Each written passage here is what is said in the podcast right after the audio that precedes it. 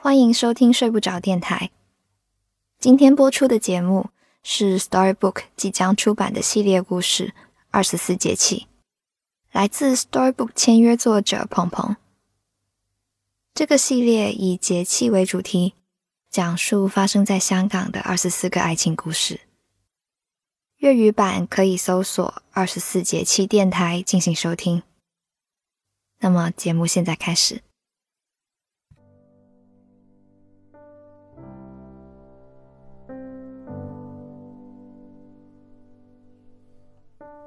忍冬养了一只猫，叫小雪。小雪团在脚边，怯生生盯着猫粮盆子，又仰头瞪圆了眼睛看着忍冬，不时呜咽出声，等着忍冬喂它。忍冬叹了口气，摸索着开了灯。小雪咬着他的裤脚，把他拽去冰箱，翘首等着猫罐头。小雪的这只美短是和前男友梦晶在一起的时候买的，刚买回来才一个月大。最开始老是蜷在猫窝里面，后来胆子大了，就开始爬上爬下。梦境最大的爱好就是跟他说话，一人一猫，喵来喵去，好像没有障碍似的。喵了整整三年，现在梦境不在了，忍冬心里慌。他不太懂跟猫说话。梦境消失的第七天，忍冬收到他的私信。梦境发了长长的一段话，说：“我们和好吧。”小雪钻到忍冬怀里，团成球。忍冬默契的给他顺毛。之前还以为没有梦境，无论是人还是猫都会过得一团糟，结果没有。忍冬闭着眼睛想了许久，回他。我们还能做朋友。分手以后做朋友，要么是不甘心，要么是不忍心。这两样他都占齐了。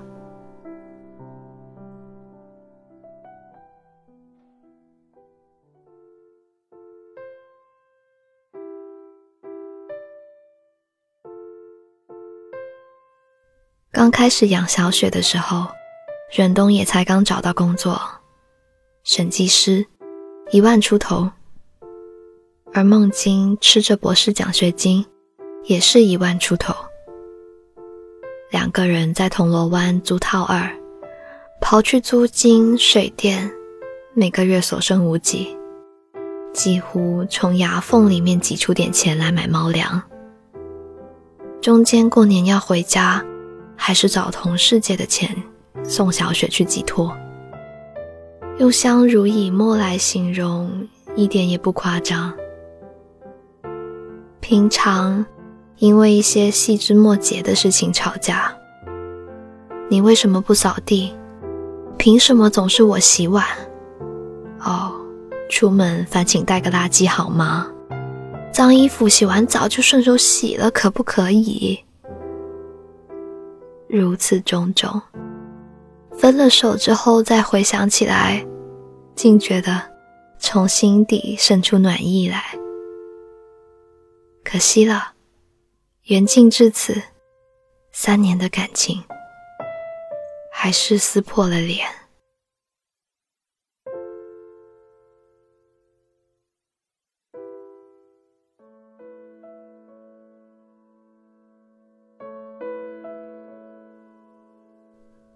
分手第一个月，孟晶有了新的小女友，气性颇大。翻到忍冬的 Instagram，私信大骂，言辞间叫他做个安分的前任。忍冬何尝受过这样的气，哭得气血逆流，还要认真回敬对方，不带脏话骂人那种。忍冬找到孟晶，叫他管好女朋友。孟晶那边说：“给你添麻烦了。”分手两个月，忍冬也有了新男友。在新男友面前，他总是忍不住提起梦境。看电影的时候，吃饭的时候，相拥而眠的时候。男友叫陈楚，似乎是个富二代，对他凡事处处包容，纵得他肆无忌惮。陈楚在卷冬家里做客。却听见门口有敲门的声音。拉开门，小雪猛地窜入来者的脚边。陈楚和梦晶四目对视，现男友和前男友撞到一起了。过了好久，梦晶才讲明来意，说是刚好路过，要把自己东西拿走。陈楚很大方。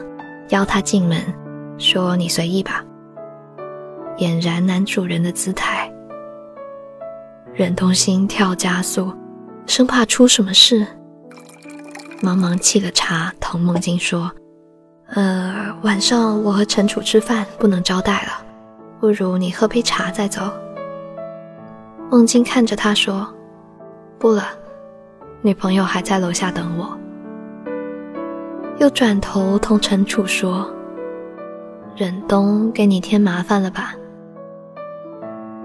一句话落地，好似平地起惊雷。忍冬还没反应过来，陈楚就回了句：“好事多磨。”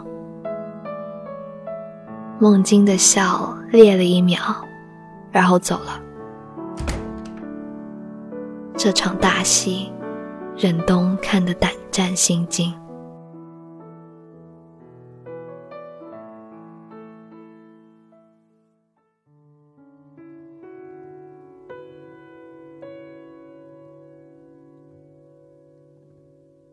分手三个月，忍冬工作的房地产组来了新入职的实习生，一列名字扫下来，看见白纸，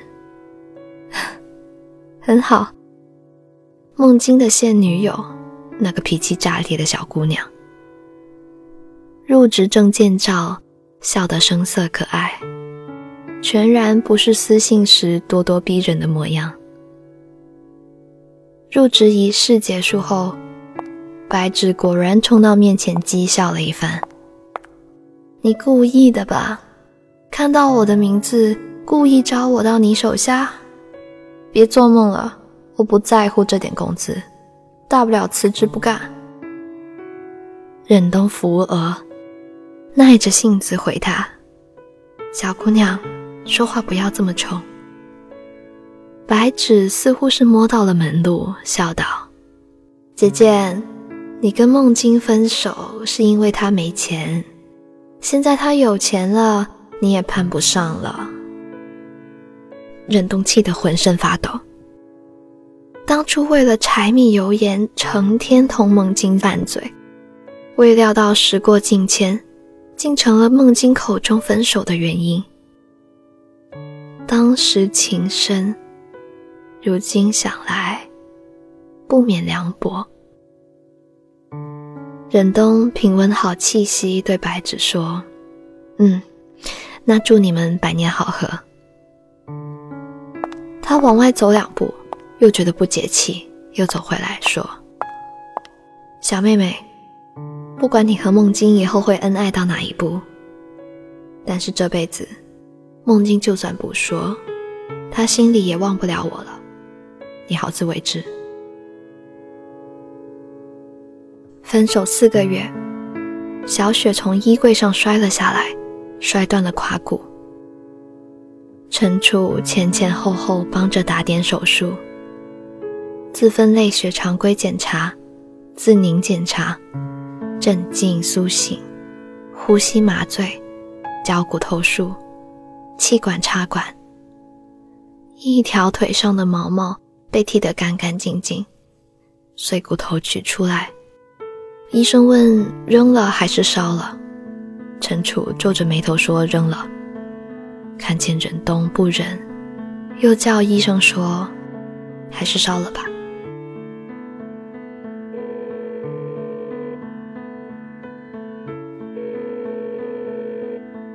后来打电话给孟京报平安，孟京问：“他对小雪好吗？”忍冬回：“好。”孟京又问：“那他对你好吗？”忍冬没说话，孟京就自嘲说：“ 反正比我对你好。”忍冬说：“嗯。”孟京欲言又止，才说：“陈楚来找过我，他让我别再来打扰你，可是我做不到。”忍冬捂住嘴，好久好久才说：“忍着。”挂了电话，忍冬看陈楚在那头摸小雪，小雪软软瘫在笼子里。可怜巴巴地看着陈楚，弟弟喵呜一声，模样跟以前讨好梦境的样子如出一辙。所有的事情都会翻篇的，猫可以熟悉新主人，人为什么不可以呢？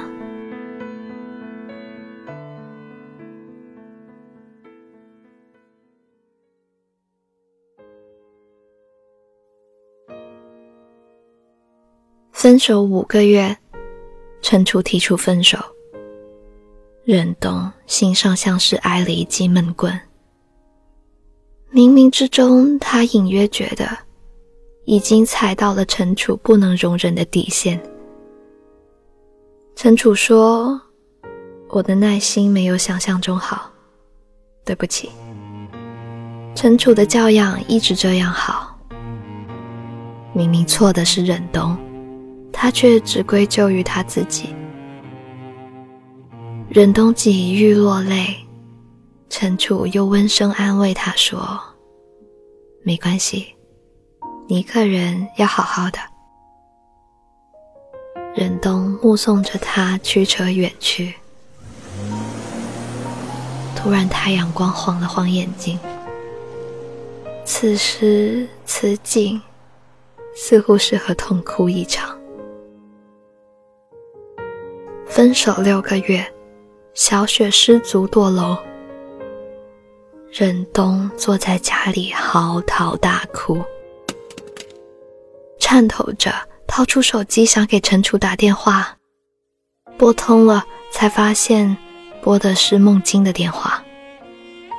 孟京赶来，他们把小雪埋了。忍冬曾经以为。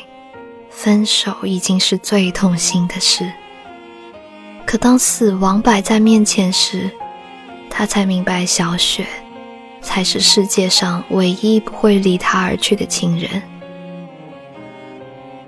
忍冬赶走了来安慰他的梦境。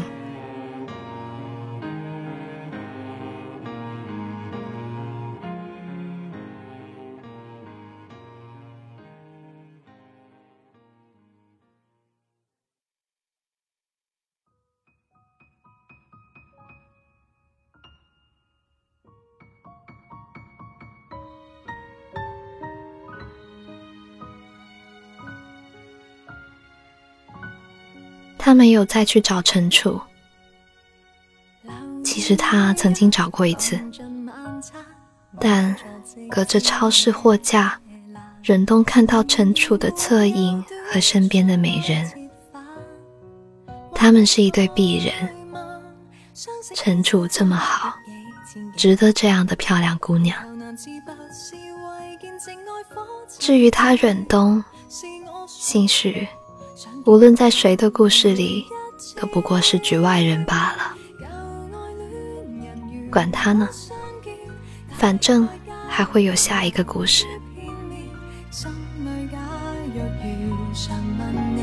谁人重要点明知很挂念没有恋人才想相见被爱的人最终失手尽线。靠近我身边爱我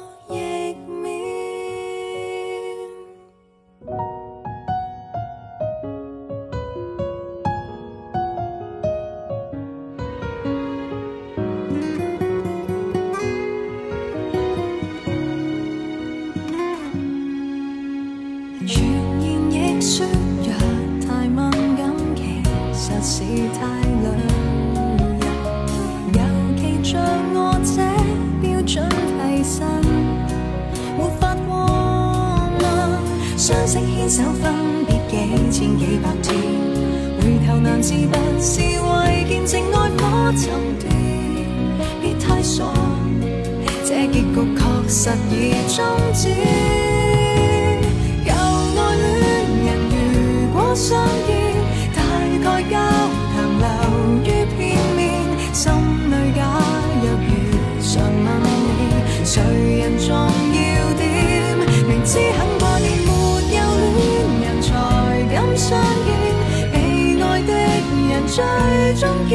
阵，得不到一位靠近我身边，再爱亦免。爱你实在心应不应该，可否不改，永远也相爱，洗礼着往事前。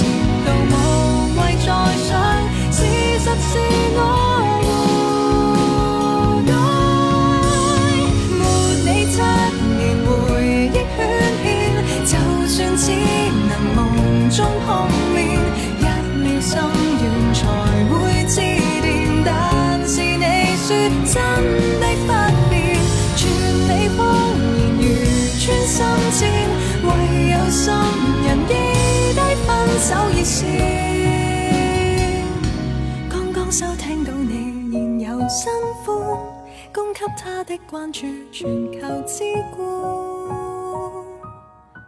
终于很清楚这前任最后。